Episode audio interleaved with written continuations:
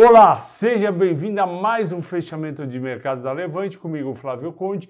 Hoje o programa é dedicado ao Fernando SP, que foi o primeiro a comentar. Bovespa oscilou muito entre positivo e negativo durante o dia, acabou fechando com uma queda de 0,10 a 101.528, apesar do Nasdaq e Dow Jones terem subido 0,20. Petróleo caiu 2%, minério não teve preço porque foi feriado na China. O dólar caiu de 5,07 para 4,96, foi um ótimo desempenho, caindo 2%. Em compensação, o dólar nos Estados Unidos versus o IEI e o euro caiu apenas 0,30. O motivo é que os exportadores correram hoje para fechar o dólar na faixa dos 5 dólares e acabou escorregando para baixo.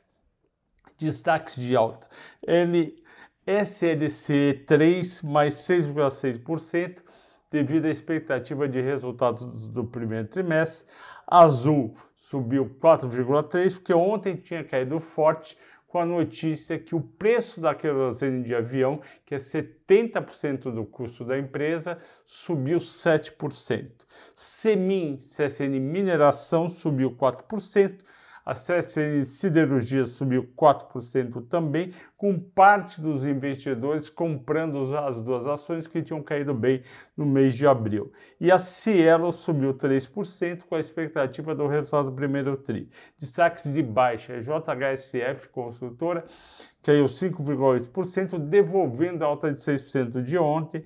A Miglu caiu 4,1%, a Magalu tem uma expectativa de resultados fracos, por causa de vendas e margens no primeiro trimestre. A Semig caiu 3,4%, porque os resultados foram fracos, saiu na Ontem de manhã o mercado não gostou, bateu ontem no papel e hoje também. A Melius Cash divulgou um bom, uma boa prévia operacional com crescimento bom no GMV, que é o Gross Merchandise Value, e em número de compradoras, mas parte do mercado teme que os resultados financeiros que vão sair dia 9 de maio venham pior do que estão esperando, e aí vender o papel.